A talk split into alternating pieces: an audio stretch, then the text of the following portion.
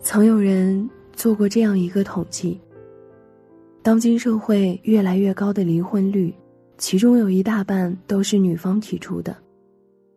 一开始我不能理解，直到前段时间刷到一则短视频，视频内容很简单，是一个女人录的一段话。在这个世界上，除了父母之外，我唯一在乎的就是我的孩子。因为他是我今后的岁月中唯一的支撑了。毕竟我生病不舒服了，伺候我的可能就是我的孩子，而孩子的爸爸，却不知道在谁的病床前。而这短短的两句话，却道尽了一个妻子、一位母亲的心酸。我的朋友小小，和她丈夫大龙是相亲认识的。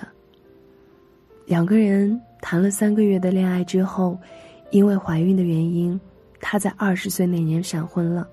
一开始，夫妻俩感情甜蜜，三年时间，生下了一男一女两个孩子。大的是女儿，小的是儿子。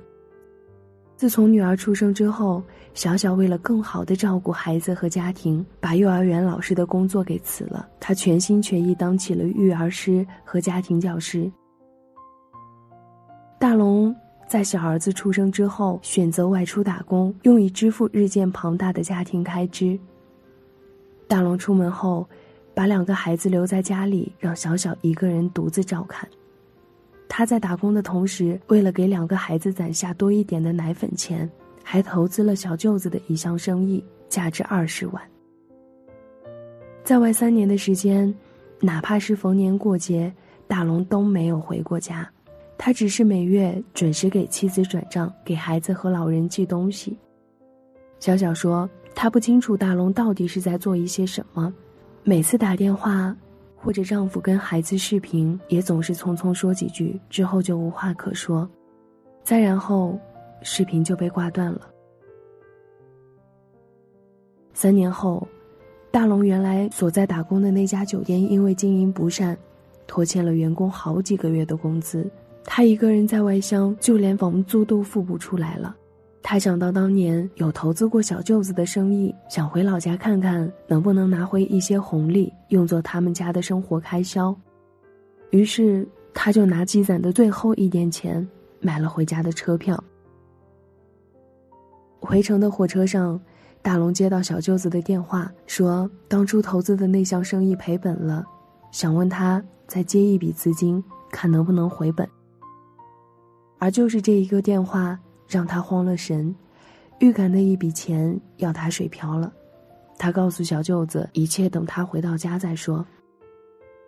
等大龙回到家，家里安静的没有一丝声响，妻子和孩子都没有在家。他的父母告诉他，妻子和孩子被他的丈母娘带回娘家了。他没有犹豫，转身就往妻子的娘家赶去。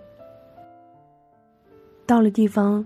小小的妈妈直接将他拦在门外，甩给了他一份离婚协议书，通知他小小要和他离婚。他求着丈母娘，想要见见小小和孩子一面，说自从儿子出生都没有抱过他几次，他再想抱他一次。可最终他也没有如愿。直到办完所有的手续，大龙问小小为什么选择和他分开，小小没有告诉他原因。可我知道，也理解小小为什么这么做。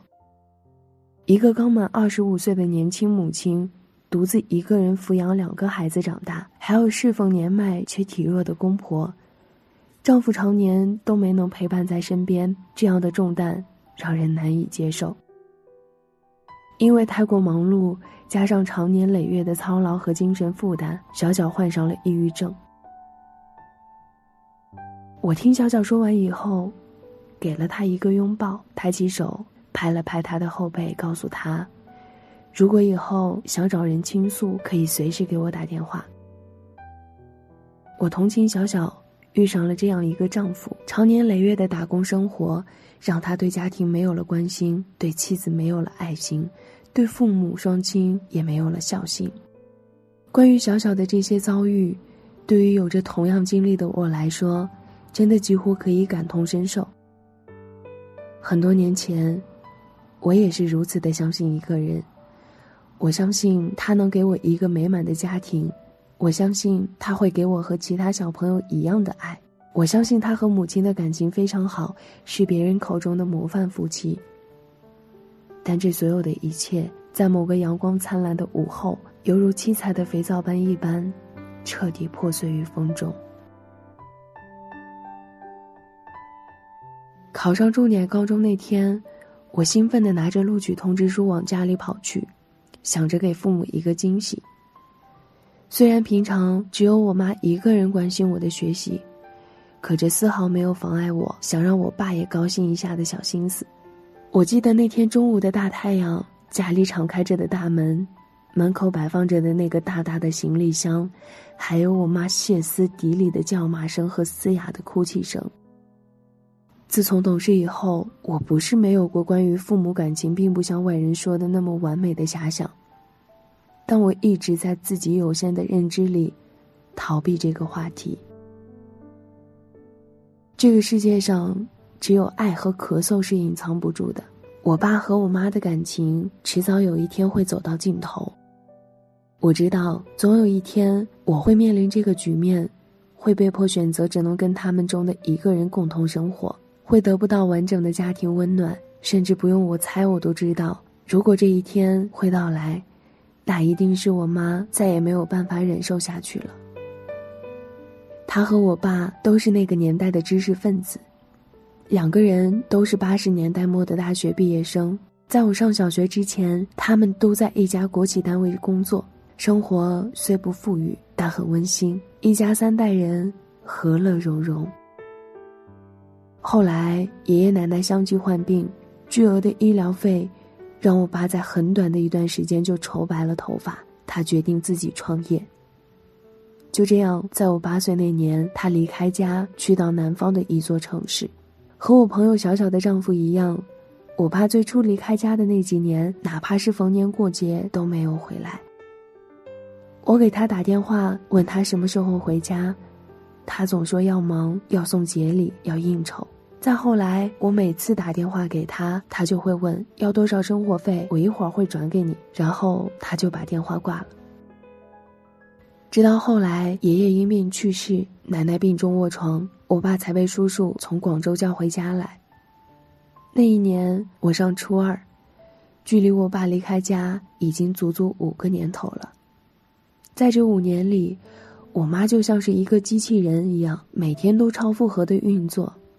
我上初二的那个寒假，我帮着给奶奶换好衣服，偷偷问过我妈：“你会离开吗？”她起先吃惊的看着我，然后机不可察的点了点头。所以从那一刻起，我就知道迟早会有这么一天。终于这一天来了。我虽然有些难过，但也为我妈感到庆幸。她终于不用再过这样的苦日子了。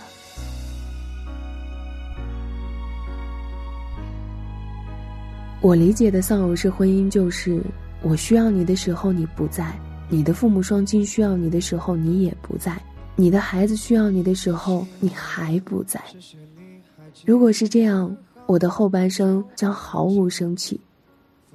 很多人认为丧偶式婚姻，它毁掉的只是女人，但其实，对于孩子的影响会更深远。孩子在家庭生活中得不到完整的关爱，会丧失爱人的能力。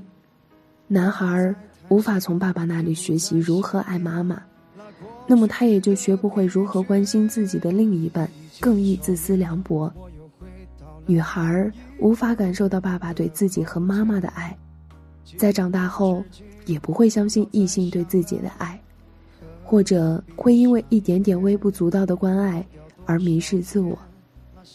这种原生家庭带给孩子的影响是无法抹平的，会陪伴着他们很久。希望我们都能避免这种情况的发生，也都能遇到一个贴心的另一半。在街头。用时间将来回忆赶出我胸口，说好了遗忘在心头，却上眉头。现在是谁陪你左右？你对谁温柔？孤单的夜里，有我陪着你。我是守夜人念慈，微信公众号搜索“念安酒馆”，想念的念，安然的安，就可以找到我。我在甘肃武威对你说晚安，亲爱的你。好梦。